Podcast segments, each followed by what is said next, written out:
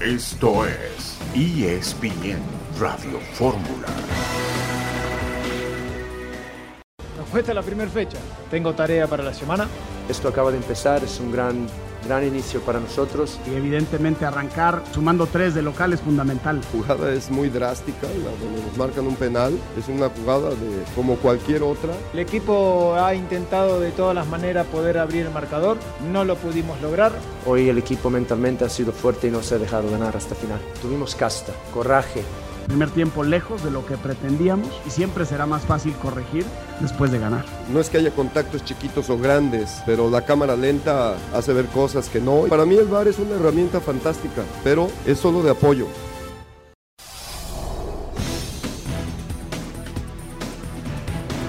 Bienvenidos, un gusto saludarles. Es ESPN Radio Fórmula. Aquí estamos. Escuchamos voces de los entrenadores Ortiz, Puente, Gutiérrez y Paunovic. Fecha 1 del campeonato será tema de conversación con Rafael Puente. Rafa, ¿cómo estás? Pues eh, en un instante con Rafael Puente, también con Héctor Huerta. ¿Cómo estás, Héctor? Pues no, creo que tampoco está Héctor Huerta. En fin, en algún momento estarán listos nuestros compañeros. Eh, vamos a hablar de la fecha 1 del campeonato, eh, vamos a hablar también del fútbol americano. La NFL terminó la temporada regular eh, ya están listos los juegos de postemporada que incluyen un partido entre los Bucaneros de Tampa Bay y los eh, Vaqueros de Dallas. Eso ocurrirá el próximo lunes por la noche, dentro de una semana. Es el lunes negro, están empezando a caer las cabezas de algunos entrenadores. Es el caso de los Cardenales de Arizona, también del entrenador en jefe de los Tejanos de Houston. Hablaremos con John Sutcliffe al respecto. Y una estupenda noticia: Damar Hamlin el jugador de los Bills de Buffalo, que fue noticia hace justamente una semana, ha sido dado de alta del hospital y estará regresando a su casa en Buffalo. Es una estupenda noticia. Hace una semana su vida corría riesgo, lo tuvieron que revivir tal cual sobre el campo del estadio de los Cincinnati Bengals. Estaba en estado crítico, fue recuperándose. El jueves pudo hablar vía teleconferencia con sus compañeros. Hoy ha recibido el alta y la de ayer fue una jornada memorable, especialmente en casa de los Bills que derrotaron y eliminaron a los Patriotas de Nueva Inglaterra. Héctor Huerta, ¿ya me escuchas? Sí, perfectamente, Ciro. ¿Cómo estás? Te saludo con mucho gusto. Eh, un abrazo para ti, otro para Rafa. Eh, platicar un poquito también de la jornada, ¿no? Las, las sorpresas que hubo. Eh, arranco el, arranca el fútbol mexicano con Chivas ganando de, visitante a Monterrey, con Pumas ganando de local a Juárez, con Tigres también imponiéndose de visitante 3-0 a Santos, con Tijuana y Cruzul empatando a uno y agregándole los demás resultados que ya había entre América y Querétaro 0-0 y Necaxa 2, San Luis 3. Así arrancó la jornada. Atlas Toluca pospuesto, también eh, el de Pachuca contra Puebla se juega hoy y Mazatlán León también pospuesto el de Mazatlán León, causas de fuerza mayor. El del Atlas contra, contra Toluca y responsabilidad del Atlas que no tuvo a, tiempo la cancha del Estadio Jalisco. Rafa, gusto en saludarte, ¿cómo estás? Tiro, Héctor, un abrazo, todo lo mejor para este año. No había tenido oportunidad de platicar, de saludarlos, de estar con ustedes pero bueno, ya nos integramos aquí a la chamba, muy a gusto, muy contento.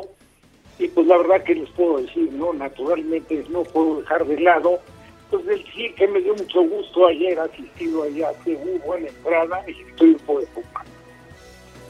Perfecto, serán parte de los temas.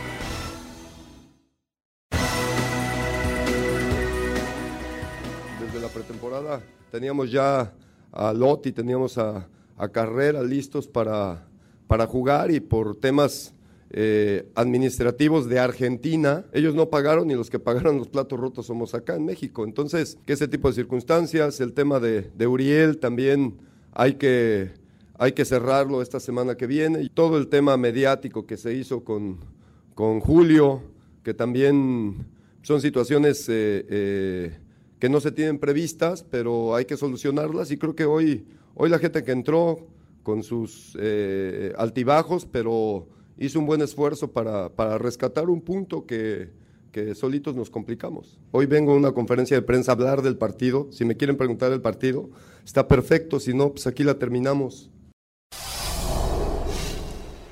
Esto fue porque le insistieron, quiero pensar en los temas Antuna y Cata Domínguez. Ya habrá oportunidad de hablar de cada uno de esos temas. Eh, de acuerdo a lo que reporta León Lecanda, a quien escucharemos en un instante más, eh, lo de Uriel Antuna eh, al Panathinaikos se cayó, las negociaciones no prosperaron después de que la directiva de Cruz Azul rechazó una tercera oferta presentada por el equipo griego. Y de hecho, Antuna publicó en su cuenta oficial de Instagram algo así como lo lograron, finalmente lo rompieron, ganaron, destrozaron a alguien que siempre estaba feliz, que siempre estaba sonriendo, que no merecía el odio, alguien que no hacía nada más que entretener a su público, alguien que amó con todo su corazón, que supo mantenerse fuerte. Ustedes le hicieron daño, ustedes se llevaron su felicidad. Eso publicó en su cuenta oficial de Instagram Uriel Antuna. No estuvo como parte de la convocatoria. Tampoco el caso Cata Domínguez, que ya veremos en qué termina. Y a todo esto, eh, Héctor, Tijuana y Cruz Azul empataron a uno. Esta publicación de Uriel Antuna, Ciro, que, que refieres, muy dura, ¿no? Muy dura, muy pues dura porque aunque no tiene dedicatoria específica. Pues, la directiva, ¿no? Eh, sí, y no lo ha borrado de su Instagram. Sigue ahí la publicación, la estoy checando en este momento, la puso hace seis horas. Evidentemente es contra la directiva, evidentemente me parece que es, un, es una reacción muy virulenta contra sus propios jefes, que, bueno, pues eh, Cruzul está cuidando la parte económica, que obtenga un beneficio y no perder un jugador que es valioso un jugador que además eh, se quiere ir sí o sí, y la directiva dice, bueno, si te vas, te vas bien vendido, si no, no te vas, y ya, cada quien en su postura, y él siendo un empleado del club, creo que esta manifestación pública es muy dura, aunque no dice quién, pero evidentemente la indirecta es contra su directiva, y es una postura muy fuerte, ¿no? Eh, pues a Cruzul cuando le, le llueve le llovizna, Ciro, el caso del de, del Cata también es un caso muy escandaloso. El fin de semana, hacer una fiesta infantil con un tema casi casi vedado para un deportista como es el narcotráfico, es una estupidez. Usar a los niños arma, bueno, con armas ficticias, pero, pero usarlos así y con sus gorras, refiriéndose a un, a un gran capo que ha habido en el país, creo que es una estupidez que, que raya ya en lo, mayúscula. no, no, no es que no hay calificativo para eso. Y luego además eh, por mucho menos de eso al portero Salvio del Dorados, cuando aquel culiacanazo del de 2019, por mucho menos que eso, por una expresión pública pues menos, menos, menos dañina, digamos, eh, de inmediato Dorados lo corrió del equipo, ¿eh? se regresó a Argentina. Y ahora la directiva de Cruz Azul se ha visto muy, muy amarrada de brazos, no, no sé por qué, por qué esperan tanto en tomar una decisión que es muy fácil, ¿no? Pues tienen que rescindir el contrato al Cata, pues creo que es lo menos que pueden hacer ahorita en este momento, ¿no? Torpeza mayúscula lo de Julio César Domínguez. Ahora escucharemos también tu punto de vista, Rafa. Hay muchos temas, vamos a entrarle con eh, León Lecanda. León, primer tema, Uriel Antuna, ¿en qué eh, va su tema de eh, un eventual traspaso a Grecia? ¿Se ha venido abajo? ¿Cómo estás? Sí, un gusto saludarlos y los escucho con mucha atención. Ciro, fuerte abrazo para ti, otro Héctor y desde luego Rafa. Miren, la, es un tema muy delicado porque yo por fuentes, eh, lo he reportado en otros espacios de ESPN, sé que desde hace una semana, eh, porque me lo ha dicho gente que los ve en el día a día, Antuna ya no era el mismo, ¿no? Ya no es ese chico que llegaba sonriente, bromista, que todo el tiempo tenía una sonrisa, que se acercaba y saludaba a toda la gente. En cambio, se veía un jugador un tanto desconcentrado en el día a día del equipo, eh, cabizbajo, triste, enfocado quizá en, ese sueño, ¿no? En ese deseo de volver a Europa y tener una revancha deportiva. Él me lo ha dicho en, en un par de entrevistas que le he podido hacer desde que llegó a Cruz Azul, que su gran deseo es tener esa revancha deportiva en el fútbol del viejo continente. Y lo cierto es que este mensaje, del que ya ustedes hicieron referencia en, la, en el Instagram oficial de, de, Antuna, eh, que por cierto no, no quiere hablar más del tema, no he tratado de contactarlo y también su entorno, eh, es un reflejo también de lo que él considera, ¿no? Es que hay que entender las partes. Primero hablamos efectivamente del activo, del negocio, y si a Cruz Azul no le han llegado a la oferta, porque además Chivas está involucrado, tiene el 50% del pase, así que cualquier dinero que, que ingrese va en partes iguales entre Cruz Azul y, Chivas, pero el jugador, por su lado, entiende que primero llegó una oferta del Middlesbrough de Inglaterra y fue rechazada. Después llegó una oferta del Español de Barcelona y fue también rechazada. Y ahora tres propuestas distintas llegaron eh, una tras otra del Panathinaikos de Grecia, el mismo club, y tampoco hubo eh, bueno una apertura digamos para negociar más allá de, de las cifras mínimas que quería la directiva de Cruz Azul y la de Guadalajara. Entonces, bueno, veremos sobre todo ahora la gran incógnita, ¿no? Lo vi llegar hace unos instantes aquí a la Noria, el equipo va a entrenar por la tarde y, veremos eh, qué Antuna se queda en Cruz Azul, ¿no? Cata Domínguez, ¿en qué va ese tema? Sí, otro tema bastante delicado, ¿no? Y vaya semana para Cruz Azul. El 5 de enero asaltan a Jesús Corona a menos de un kilómetro de la Noria, en las vías del tren, a mano armada.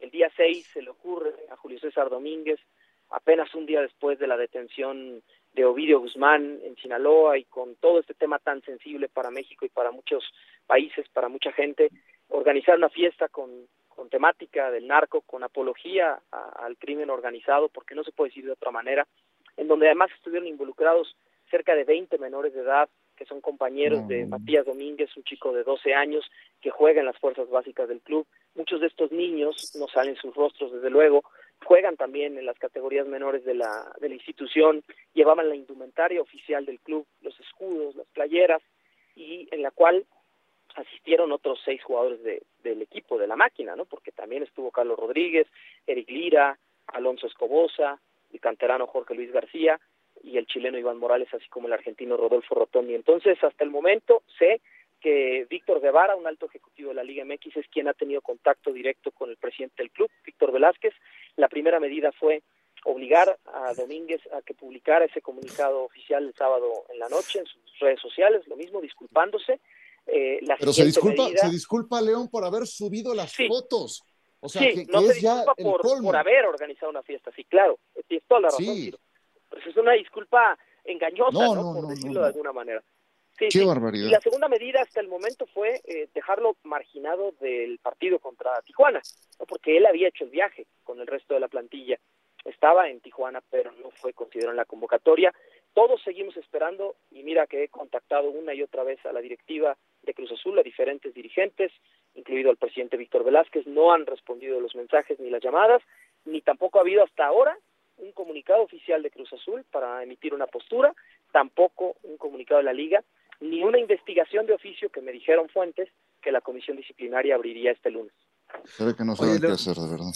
Te saludo con mucho gusto, León. Eh, mira, yo, yo no sé, te preguntaría lo siguiente. La liga también se ha visto muy lenta, ¿no? El, el señor eh, Miquel Arriola muy lento. Normalmente cuando llegó a la liga era muy activo para estas cosas, era muy rápido. Esa, esa era una investigación de oficio que tenía que haberse seguido. La comisión disciplinaria tuvo que actuar a petición de parte que, que, la liga le tiene que pedir a la comisión disciplinaria actuar de inmediato, pero sería una sanción muy, muy tibia, sería de partidos, de no jugar, alguna cosa así, una sanción económica quizá, pero el club se ve peor todavía, este, porque el daño a la imagen del club eh, todo este fin de semana, León, no sé si compartes la idea, Enorme. pero fue, fue, un daño terrible a la institución, a la seriedad de la institución, a los valores que defiende, ¿no? Entonces, yo no sé por qué ha tardado tanto en tomar la decisión de separarlo del plantel o de rescindir el contrato, porque no, no sé, incluso me decía una persona dentro del club que ni siquiera el, Cata cree que fue grave lo que hizo. O sea, piensa que no es para tanto, que están exagerando todos. No, es que es muy grave lo que hizo. Sí, y mira, eh, eh, yo estoy completamente de acuerdo contigo, doctor. O sea, me parece que ha sido tardía la respuesta de, muy de Cruz Azul. O sea, primero, en principio de cuentas, también sé que tanto la Liga MX como la Federación Mexicana de Fútbol, porque hay que eh, precisarle a la gente que la comisión disciplinaria es el órgano que sanciona este tipo de situaciones cuando hay un quebranto al reglamento o al código de ética en este caso. Entonces, la comisión disciplinaria debería ya de haber abierto de oficio, pero sé por fuentes de la liga que me decían, tanto la liga como la federación, estamos esperando a que Cruz Azul haga un, pronunciamiento, sí, un pronunciamiento formal sobre qué va a suceder con el jugador, cuál es la sanción interna o qué es lo que van a hacer con el futbolista. Y hasta ahora, esto es por fuentes, ¿verdad? Porque si no dirían, bueno, para Cruz Azul no ha pasado nada más que lo llevaron y no lo convocó al partido el Potro ah, Gutiérrez, ¿no? Eso no es nada. Pero ni siquiera eso es por fuentes, que sabemos que esa fue la, la, segunda medida, ¿no? La primera fue tienes que hacer un comunicado para disculparte. además se hicieron el comunicado, ¿eh? Muy tibio, ¿no? Muy tibio. Ahora, ahí va otro ejemplo, ¿eh? El día 13 de abril del año pasado, eh, en el camino del el hotel de concentración de Cruz Azul hacia el Estadio Azteca para el partido de vuelta de la Conca Champions, de la semifinal contra Pumas, detiene la autoridad a Joaquín Velázquez, el auxiliar técnico en ese momento de eh, Juan Reynoso. Y entonces Apenas habían transcurrido tres horas y Cruz Azul envió un comunicado diciendo que separaba definitivamente del cargo a Joaquín Velázquez por estar involucrado en una investigación de las autoridades mexicanas por presunta delincuencia organizada y narcotráfico. Y en ese momento, sí, no esperó Cruz Azul a que seis días más tarde saliera libre y comprobara su inocencia o su no culpabilidad Joaquín Velázquez a través de sus abogados porque ya tenía antecedentes, carpetas de investigación en donde había un homónimo, ¿no? Alguien que se llamaba idéntico a él y que sí estaba involucrado en, temas de esta índole. Disculpa interrumpirte, nos, nos cae la guillotina. Te agradezco el reporte, como siempre, muy completo. Muchas gracias. Gracias y buena tarde a todos. Saludos. Regresando, también te escucho, Rafa. Volvemos.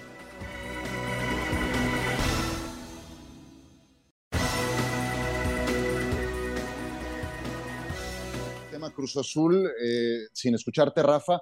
Yo nada más diría que lo de Julio César Domínguez, por lo ya expuesto, me parece de una torpeza mayúscula, nula sensibilidad, eh, ni siquiera medianamente concientizado del flagelo que ha representado el narcotráfico para México, de las vidas perdidas, de la violencia que ha generado. Y Cruz Azul yo creo que debió haber actuado inmediatamente con una sanción ejemplar, pero se ve que esta directiva no tiene ni idea de lo que tiene que hacer.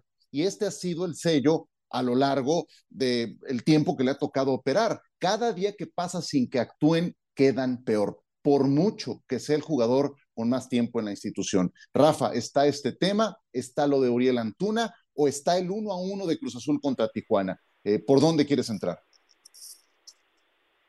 Del uno a uno, no. Tuve oportunidad de ver el partido. La verdad es que Cruz Azul el primer tiempo dejó mucho, no mucho que desear. Se respaldó en la figura de Corona, que vuelve a ser importante en rescatar el resultado. Y el segundo tiempo, pues a mí me parece que es más lo que baja Tijuana que lo que sube Cruz Azul, pero de alguna forma aquí se acerca a un posible empate que lo consigue en la parte final. Un empate podríamos entender como merecido. Después lo del tema de Antuna, Ciro Héctor, yo creo que habría que conocer exactamente a fondo la situación contractual del jugador. Hay que recordar que Cruz Azul apuesta por él después de la llegada de la Chivas, que se hablaron y se esperaron grandes cosas en Chivas, que no se dieron, pero bueno, apareció Cruz Azul muy ilusionado, él muy contento, etcétera. Sí es un hombre que irradia alegría, incluso lo ves en gestos cuando el partido puede estar en, eh, ensombrecido o un poco metido en complicaciones, él siempre el rostro tiene una sonrisa, ¿no? Es parte de la personalidad de Antuna pero pero que Cruz Azul esté obligado a venderlo, por supuesto que no. Ahora, el jugador hoy en día, sabemos, o Héctor, que tiene una gran ventaja. El jugador cuando viene la parte final de su contrato, si no accede a una renovación, pues la verdad puede llegar a quedar libre, ¿no? Este es algo de lo que antiguamente no sucedía con el jugador nunca, ¿no? Entonces, a mí me parece que habría que conocer de fondo cuál es la situación, porque a saber si la si la postura de estos clubes interesados en Antuna pues presentan una oferta que no corresponde a lo que el club conjuntamente con Guadalajara consideran que tiene como valor Antuna. Y por otro lado, pues la verdad ya poco agregar, yo creo que han sido los dos totalmente objetivos claros en lo que la torpeza, la tontería, la estupidez que me perdone, pero que cometió el Cata, un jugador con una trayectoria y la verdad ya con una edad donde prácticamente está el desenlace de su carrera y podría retirarse de una manera, pues la verdad brillante por por esa trayectoria, si bien es cierto no ha sido el jugador top del fútbol mexicano, si es un jugador con una trayectoria respetable, pues lo que acaba de hacer es imperdonable. Sí, es una, es una tontería, por decirlo menos. Hablemos del América, habla su técnico, el Tan Ortiz. Nos cuesta la primera fecha. Es, es, eh, es una sensación difícil de analizar rápido, pero el equipo ha intentado de todas las maneras poder abrir el marcador. No lo pudimos lograr. Tengo tarea para la semana. Eh, pero por momentos el equipo se vio bien, por momentos no soy realista, por momentos no me gustó. Obviamente que a todos nos gusta ver el equipo que siempre estamos acostumbrados a ver, pero, Lo importante es que los chicos cuando los, las ideas no están muy claras lo intentan por todos lados. Eso es importante. Siempre buscan el arco rival para poder concretar de una o de otra forma, bien o incorrecta, pero las ganas de querer sacar el partido siempre, siempre estuvieron. Sí, y creo que estuvo para cualquiera de los dos este 0 a 0 de América contra Querétaro, es fecha 1, también habrá que entenderlo como tal. Yo espero que Henry Martín sea el titular del América, falta definición. No fue el mejor juego de Cáceres en la defensa, creo que es parte de las tareas que le quedarán al entrenador del América, pero hay otras cosas que sí me gustaron, Héctor, como Brian Rodríguez, como Cendejas, le anularon un gol por una mano al minuto 47, y Oscar Jiménez, que va a estar bajo la lupa después de que el eh, ocupante de la portería durante años e ídolo Guillermo Ochoa acaba de dejar su puesto. Sí, no, yo creo que la alineación que utilizó ahora Fernando Ortiz no va a ser la que termine el torneo, porque yo no veo a Cabecita Rodríguez de centro delantero, y a Brian por izquierda. Yo veo a Cabecita peleando la titularidad con Brian Rodríguez, porque Brian eh, se mostró muy buen nivel, mandó muchos centros peligrosos, fue una, una, zona de acceso importante para el América, el lado izquierdo, y Cabecita en el centro del eje del ataque no se acomoda bien.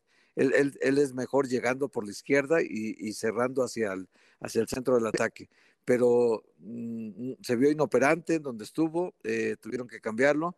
Y Henry Martín, que físicamente dicen que todavía no está en el tono que necesita el América, pues evidentemente que es más peligroso ahí, en esa zona, que el propio Cabecita Rodríguez. Así que yo creo que Henry tendrá que ser titular. Sendejas tiene que cuidar su puesto porque ahí tiene ya competencia con, con tanto con Jürgen Damm, que, que no lo han tomado tanto en cuenta, pero también tiene la competencia de, Leo Suárez, ¿no? Que ahora regresa a la América buscando la titularidad. Y bueno, también lo de Ayun salió como capitán. Ahora que se fue Ochoa, estaba la duda de quién es el capitán. Hay cuatro capitanes nombrados por el grupo. Uno de ellos es Layun y por eso tal vez jugó ahora. Emilio Lara tampoco está físicamente bien, porque también fue al Mundial, aunque sea de coaching, pero estuvo por allá. Y eh, pues eh, el América tendrá que ser mejor, Ciro, porque empatar 0-0 con el Querétaro, el peor equipo de la liga en México, el último lugar del porcentaje, jugando en tu casa, pues es un pésimo resultado. ¿Cómo viste el partido, Rafa? Más o menos eh, en el tono que lo comenta, nada más diría yo que le faltó agregar a, Héctor eh, la actuación de Gil Alcalá, ¿no? Me parece que ha sido lo mejor ah, en toda su trayectoria como portero. sí, sí. sí resultado se debe los aciertos de Alcalá. Oscar estuvo muy bien y yo creo que va a tener una competencia ahora bastante cerrada con Malagón, pero seguramente eh, yo creo que después de lo que ha, cuando han echado mano de él, que ha sido pocas veces, siempre ha respondido, yo creo que va a seguir respondiendo, es la gran oportunidad para él. Pero lo de Alcalá sí come aparte, ¿eh? en ese partido Alcalá fue la gran figura y creo que, sobre todo el remate que le saca a Henry Martin abajo, pegado poste del lado derecho, la verdad le, le quitó un gol al variete americanista y ahí ahí se respaldó mucho eh, el resultado para para ambos equipos, ¿no? O sea, para Querétaro no perder, empatar y que América no pudiera ganar.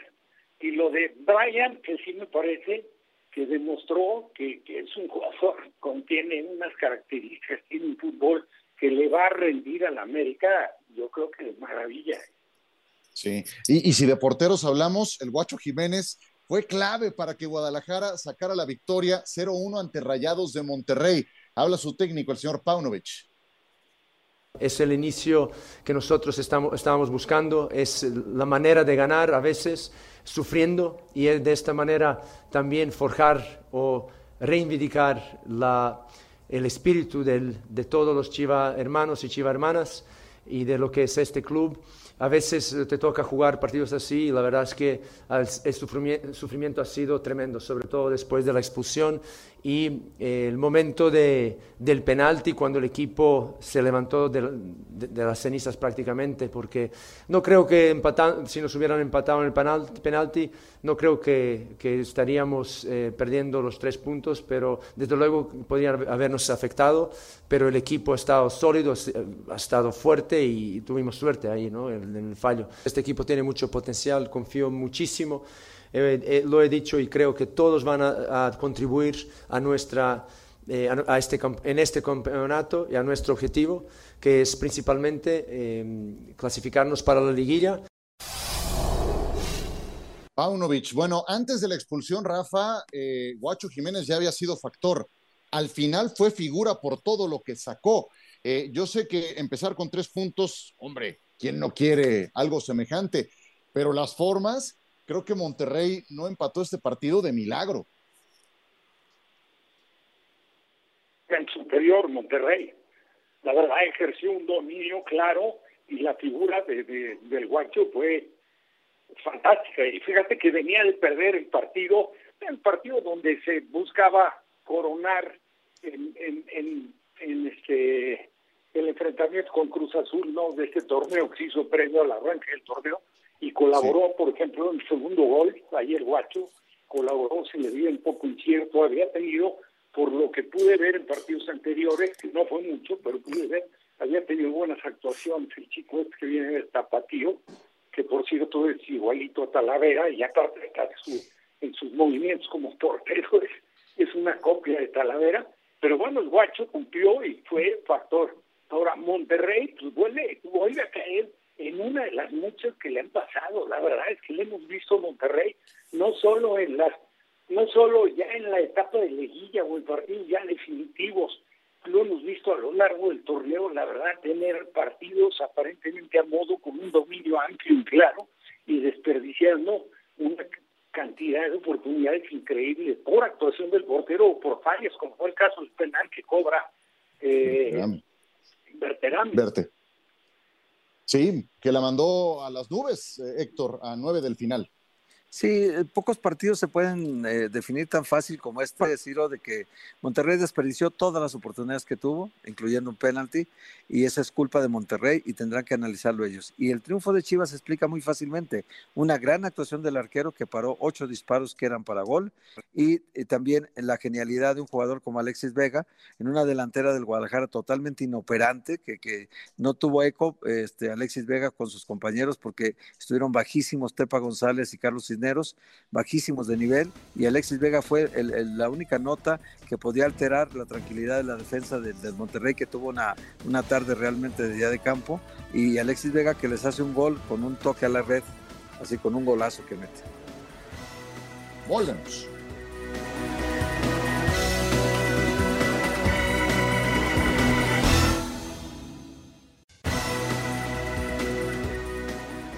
Muy difícil jugar con un, un jugador menos que recibe una amarilla de manera muy injusta, la primera, después la actitud de él fue reprobable, sí, pero la primera amarilla, él le da la pelota al central.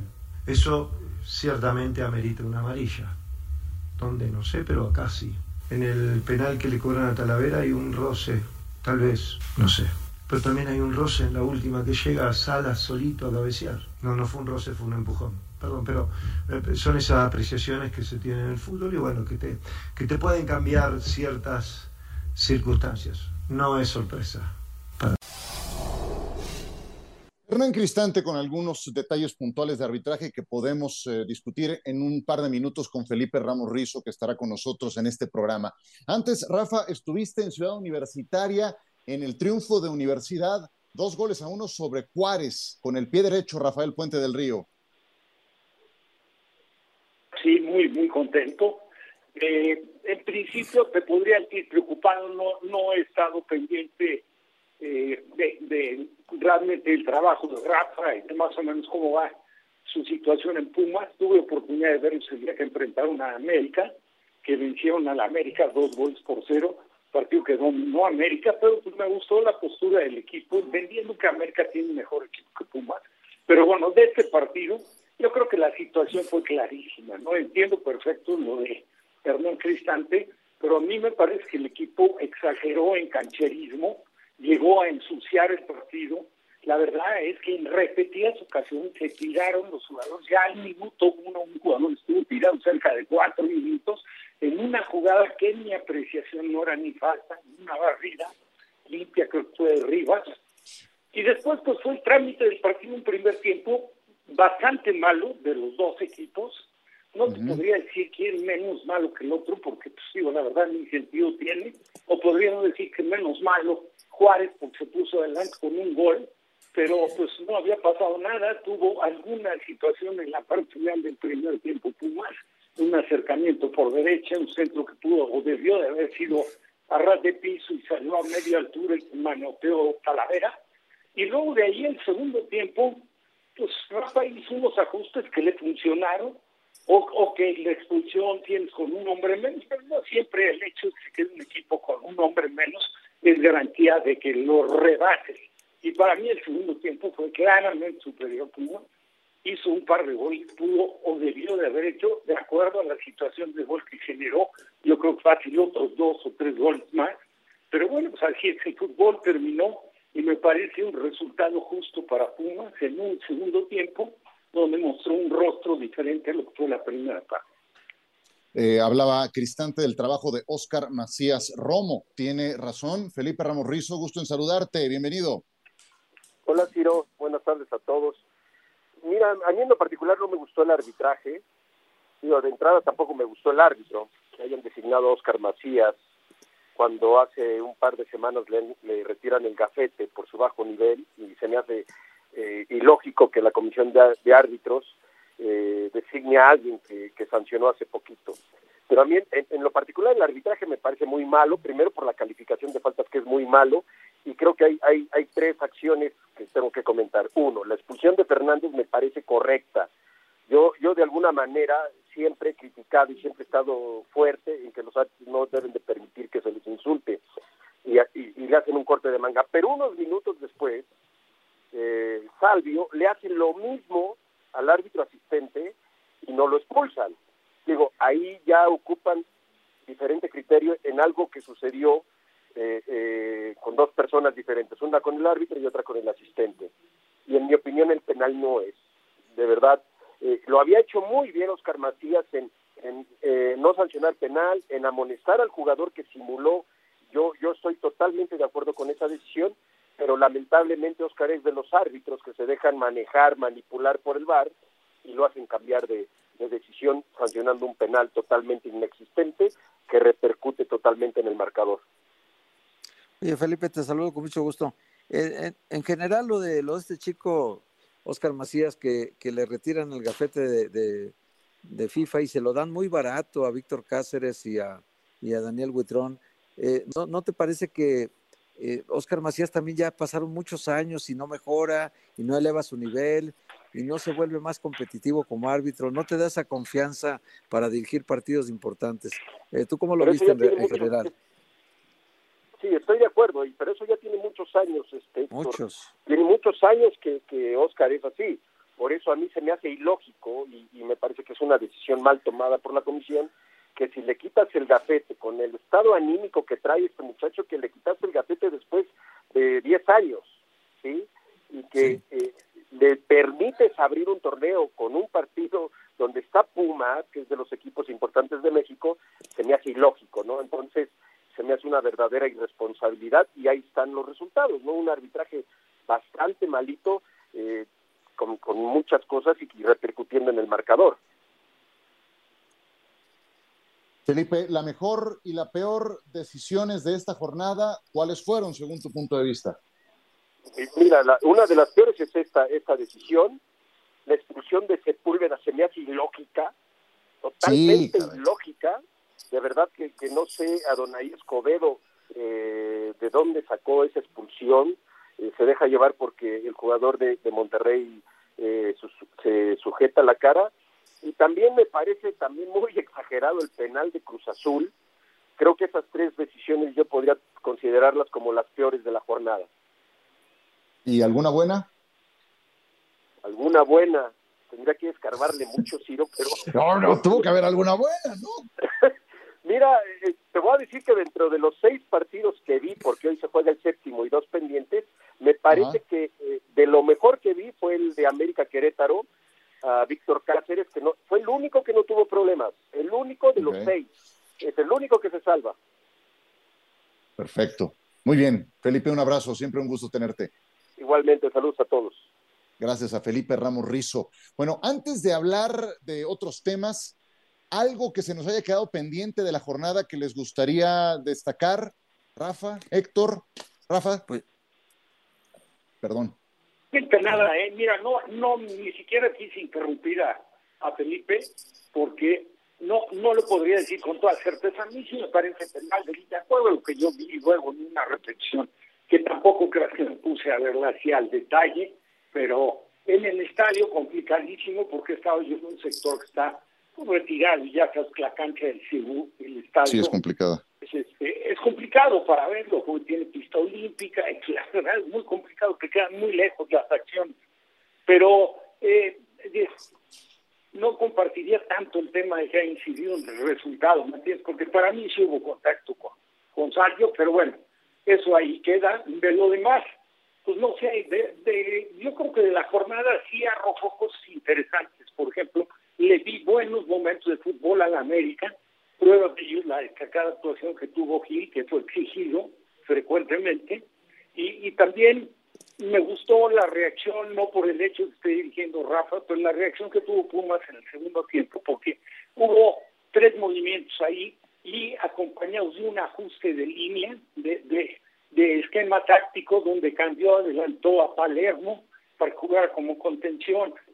Alves, lo de Alves como lateral, la verdad me agradó bastante porque juega con una sencillez, con una facilidad, con una claridad. Y mira que yo fui de los que cuestioné no tanto la llegada de Alves, pero yo pensaba que para llegar, pues más que jugar donde, o dejarlo jugar donde él quisiera jugar, tendría que jugar de lateral, que es donde ha pues, sido importantísimo en toda su trayectoria. Pero yo creo que mucho para destacar eso, ¿no? Porque sí se le ve la calidad que tiene en la forma y la tranquilidad con la que juega, ¿no? Héctor. Yo, yo destacaría también el triunfo de Tigres 3-0 de visita y el mal momento que va a pasar Santos, me parece, este torneo, ¿eh? la va a sufrir, porque Harold Preciado es su único delantero así eficiente, el otro es el mudo, el mudo Aguirre que ayer fue expulsado, porque también lo de Brunetas se, sigue quedando corto, el rendimiento que se espera de él, incorporaciones de muchos jóvenes y sobre todo le va a hacer muchísima falta a Gorriarán. Gorriarán que se notó de inmediato con Tigre su presencia, una asistencia de gol, eh, lo lastimaron en una jugada muy, muy dura en, que pudo haber sido expulsión, lo lastimaron, eh, tuvo que salir del campo, bueno, pues fue expulsión, de hecho, la jugada del Mudo, del Mudo Aguirre que le termina lastimando el tobillo. Y, bueno, eh, tiene que salir del campo, pero Gorrearán era un jugador importantísimo para Santos y hoy se va a convertir en un jugador muy importante para el equipo de Tigres, a pesar de que tiene a Carioca y a Pizarro. Ayer jugaron los tres y se vieron muy bien. Y Tigres muy contundente al ataque, gana 3-0 el partido. Y yo creo que también es una nota destacada Tigres. ¿eh? Festejo de Guiñac con dedicatoria. Festejaba así eh, como, si de viejito, trajera algún bastón. Sí, sí, sí, que le doliera la espalda baja. Sí, sí, sí. Ay, ¿a quién se lo habrá dedicado?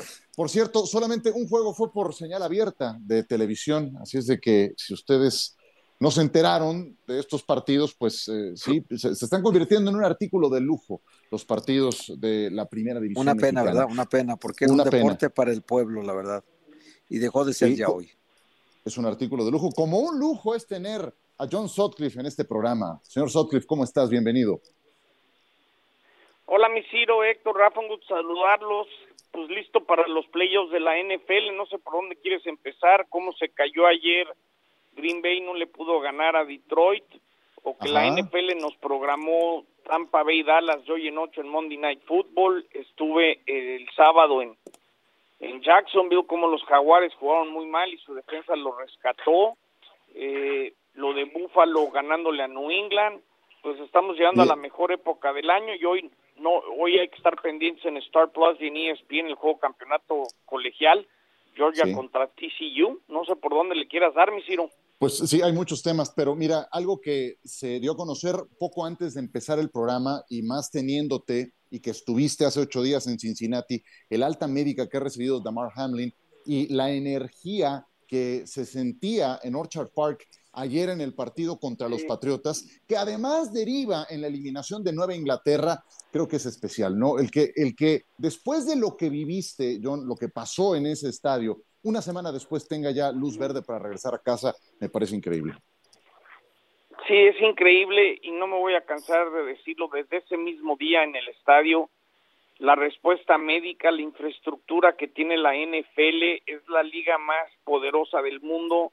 tiene la infraestructura necesaria y, ya verás cuando empiecen a platicar, cuando le tuvieron que hacer un hoyo en la tráquea para, para que empezara a respirar, eh, resucitarlo dos veces, es decir, todo ese aparato médico que le salvó la vida y ahora le dan de alta, eh, pues cierro los ojos y me viene a la mente ver a su mamá y su hermano desesperados en las tribunas después del golpe tratando de bajar a nivel de cancha o cuando deciden posponer el partido, es decir, tantas imágenes que me vienen a la mente y, y creo que el tema de los doctores en su momento vas a ver que eh, nos los van a explicar, Ciro, porque es increíble la respuesta y la infraestructura que tuvo la NFL. Yo sé que dirías, ojalá otros deportes lo pudieran también, pues el presupuesto y lo que le invierte la NFL por los derechos de televisión que recibe, pues es única en cualquier deporte del mundo, su infraestructura, ¿eh? Sí, los protocolos eh, estaban eh, bien delimitados para situaciones de ese tipo, o sea, nada fue improvisado. Los médicos, el personal médico de ambos equipos sabían qué hacer en ese momento y la atención bajo presión me pareció sobresaliente y le salvaron la vida a un jugador que concentró eh, todos los deseos positivos para su recuperación y sí, los milagros también ocurren. De los eh, partidos que vienen para el próximo fin de semana, John, ¿con cuál te quedas? Además del Dallas Tampa Bay, yo sé que habrá tiempo para platicar de ellos, pero incluye en todos los casos enfrentamientos que se dieron a lo largo de la temporada regular. ¿Con cuál te quedas? Hijo, creo que el Jacksonville Chargers en papel es el más parejo quizás no sea el más llamativo, no sean los equipos más mediáticos, pero creo que el Jaguares contra los Los Angeles Chargers, así de bote pronto, es el partido más parejo. Eh, Dallas, para todos los fans de los vaqueros, eh, tiene marca de 1 y 4 este año cuando juegan en pasto natural. La defensa de Dallas es muy rápida y necesitan la velocidad del, de la cancha sintética. Pero yo creo que me quedo con ese y creo que creo que el, Cincinnati Ravens puede cambiar. La gran pregunta es si Lamar Jackson va a jugar. Eh, y creo que Buffalo no debe tener problemas con Miami. Habrá que ver si juega tú a Tagovailoa también ese partido. Em, y yo también destacaría de los dos equipos que se quedaron eliminados, Green Bay que tuvo todo en sus manos para con una victoria en su casa meterse a la postemporada. Es un fracaso sonoro para Green Bay y para Aaron Rodgers. Y Pittsburgh necesitaba una carambola de tres bandas y entrando a la pausa de los dos minutos de su juego, lo tuvo en sus manos hasta que Miami ganó su partido contra los Jets. Héctor, adelante. Ah, te quería preguntar, eh, John, te saludo con mucho gusto. Te quería preguntar, eh, ya ahorita que estamos casi en el cierre de la temporada regular, eh, que ya vienen los playoffs, eh, ¿quién perfila, quién, quién dirías tú hoy? Lo voy a ver en el Super Bowl seguro. ¿Qué equipo crees que tú crees que llegará al Super Bowl? pues si le fuera a meter un dinero, me gustan los jefes de Kansas City contra los 49 de San Francisco. Creo que son los dos equipos. San Francisco, aunque tenga este joven coreback, me encanta lo que ha hecho Shanahan. Yo me quedaría en Kansas City y San Francisco. Y por cierto, Ciro, antes de despedirles, quiero decir algo que me enteré de la Liga MX. Sí. Dale, dale. Fíjense que viene, viene un proyecto donde finalmente van a, pensar, a empezar a disminuir el número de extranjeros, no lo van a hacer de un torneo a otro, pero a partir del próximo torneo van a empezar a bajar el límite de extranjeros y lo que me enteraba el fin de semana es que tienen la idea definitiva de llegar a cinco extranjeros como máximos en la Liga MX y tres en el terreno de juego. Entonces, creo que el papelazo del Mundial por lo menos ha puesto a algunos dueños a darse cuenta que hay que hacer medidas drásticas y eso es lo que es. Yo quiero pensar que es en un proceso de, un par de años, pero la idea es llegar a cinco extranjeros y tres en la cancha solamente.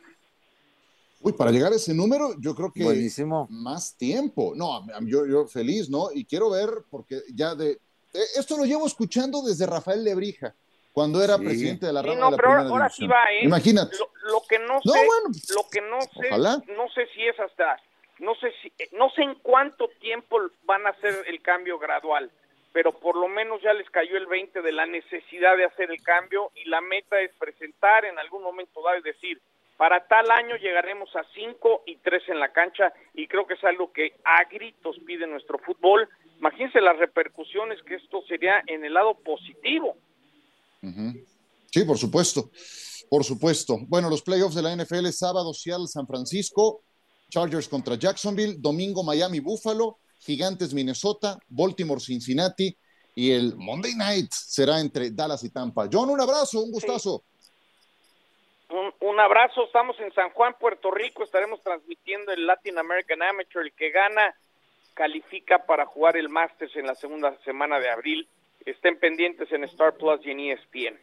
Si necesitas un caddy o alguien que maneje el carrito, me avisas, ¿eh? Por favor. ya estamos, ya estamos. Venga, gracias, un abrazo. Héctor. Gracias, John. Gracias. Gracias, Rafa. Un abrazo. Feliz año para todos. Un abrazo a ti, a Héctor, y a todos. Muchas gracias a ustedes por acompañarnos. Aquí nos escuchamos mañana.